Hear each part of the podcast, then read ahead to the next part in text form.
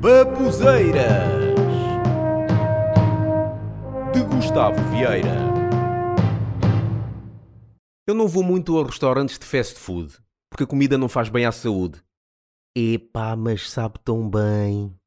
Mas quando eu vou, irrita-me alguns comportamentos dos clientes. Epá, porquê é que as pessoas escolhem tanto quando pedem um hambúrguer nesses restaurantes de fast food? Olha, eu quero. Hum, olha, quero aquele hambúrguer do menu 1, mas eh, sem cebola. Ponha, ponha uma rodela de pepino extra. eh, não ponha maionese e, e eu quero com mostarda. Pronto, agora mais um hambúrguer do menu 2, mas com queijo extra, com tomate, mas sem cenoura. Tira a cenoura e o hambúrguer é bem passado, mas ponha pouco sal.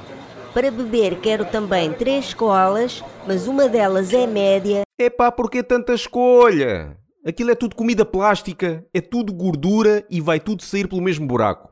Ah, eu quando vou lá é assim. Olha, quero um hambúrguer. Qual? Ah, qualquer um é tudo igual. E pronto, já está. Nesses restaurantes não vendem bebidas muito alcoólicas.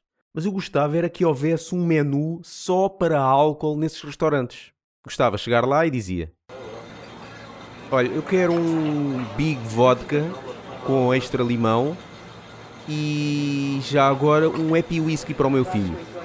Eu uma vez vi uma publicidade sobre um desses restaurantes onde falavam da frescura da fruta portuguesa, do melhor queijo dos Açores, da carne bem tratada e depois mostram um hambúrguer cheio de molho ao lado de uma cola cheia de açúcar. Ah, isto é o mesmo que dizerem.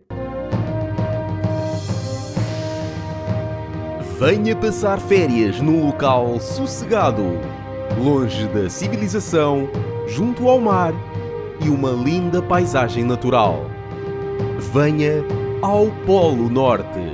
Por isso é que eu prefiro ir a restaurantes normais. Comida confeccionada na hora, comer no prato, beber uma bela vinhaça. Mas aí também noto coisas nos comportamentos dos clientes. Nós, quando vamos a um restaurante, comportamos-nos como quatro tipos de animais: o cão da pradaria, o leão, o camelo e o peru. Eu vou explicar.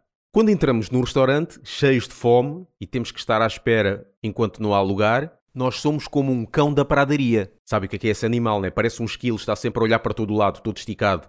Nós parecemos esse animal à procura de um lugar para sentar. Depois, quando notamos que há gente que teima em ficar nas mesas a conversar e nunca mais sai de lá, nós ficamos chateados como os leões. Estamos lá em pé e só fazemos. Quando finalmente estamos na mesa e estamos a comer, cheios de fome, mastigamos que nem uns camelos, com aquela boca toda elástica, tudo a babar e o caraças. E depois de comer, quando já está tudo pago, saímos da mesa, todos satisfeitos, com o telemóvel na mão, carteira e óculos escuros, a ajeitar as calças e a andar como uns perus. Ah, minha barriguinha, e olha as minhas penas aqui no, no rabo. Outra coisa que tenho reparado e que está a ver cada vez mais são restaurantes que pertencem ao mesmo dono e por isso ele dá o mesmo nome, mas com um número à frente. Por exemplo, uma das primeiras vezes que eu vi essa ideia de dar o mesmo nome a um restaurante, mas dar um número, era um que eu costumava ir que era na Costa da Caparica, que é o Barbas. Vocês devem conhecer o Barbas, não é? Principalmente os benfiquistas conhecem bem quem é o Barbas.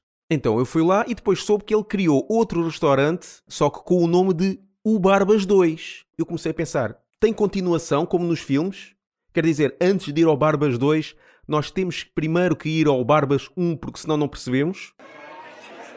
Olhe, desculpe, eu pedi carne de borrego, mas isto não sabe a borrego. Desculpe, mas isso é borrego. Tem de saber a borrego. Isto é borrego? Não pode ser. Agora uma pergunta: o senhor já foi ao restaurante Barbas 1? Não, ainda não. Ah, então é por isso que não sabe a borrego. É que tem que primeiro ir ao Barbas 1, só depois é que aqui é que sabe a borrego. Ou então acontecer isto também. Olha, peço desculpa, eu estou a gostar deste prato, mas gostava de saber como é que ele foi feito. Podia-me dizer? Não podemos dizer aqui, mas não se preocupe, porque dentro de dois meses nós vamos criar o restaurante Barbas a Prequela. E aí você vai perceber tudo. E será que vão fazer uma trilogia já agora? Depois do sucesso culinário de O Barbas e a continuação da aventura alimentar em O Barbas 2, não perca a conclusão da história, a vingança final a revolta alimentar total em O Barbas 3. Um homem e a sua barba. Uma versão especial em DVD com extras, trailer do restaurante e cenas cortadas com os enganos dos cozinheiros a fazer comida.